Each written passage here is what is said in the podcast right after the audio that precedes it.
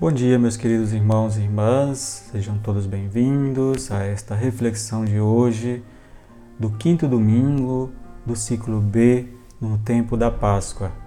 E a liturgia de hoje é extremamente bela, um banho de ânimo para os tempos de incerteza. Na primeira leitura de hoje, São João, na primeira carta, nos fala que o amor é a ponte que nos une com Cristo, que sem esse amor não é possível realizar o que ele nos pede livremente. No Evangelho também, João nos recorda as palavras de Cristo sobre esta mesma união, comparando Jesus com a videira e nós todos como seus ramos, seus galhos, que separados dele não temos vida nem podemos dar frutos. Jesus está unido ao Pai, e se estamos unidos a Ele, estaremos também unidos ao Pai junto com Ele.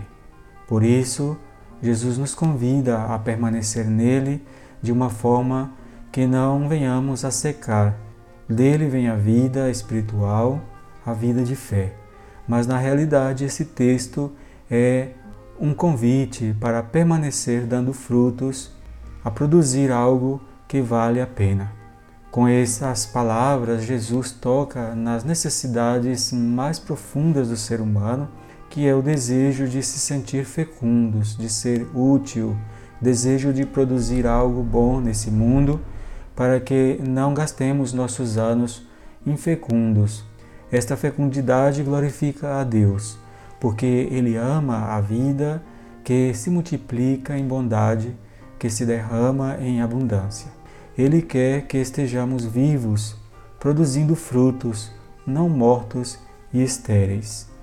O texto de hoje tem uma moral final, como aquelas histórias que a gente diz no final, moral da história.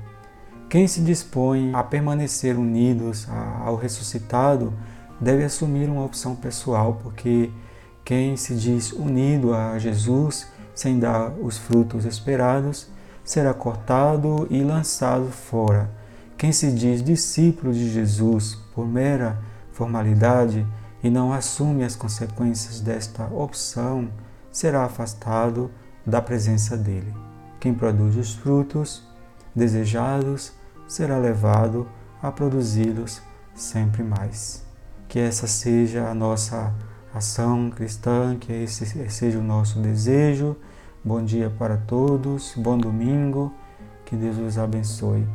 Em nome do Pai, do Filho e do Espírito Santo. Amém.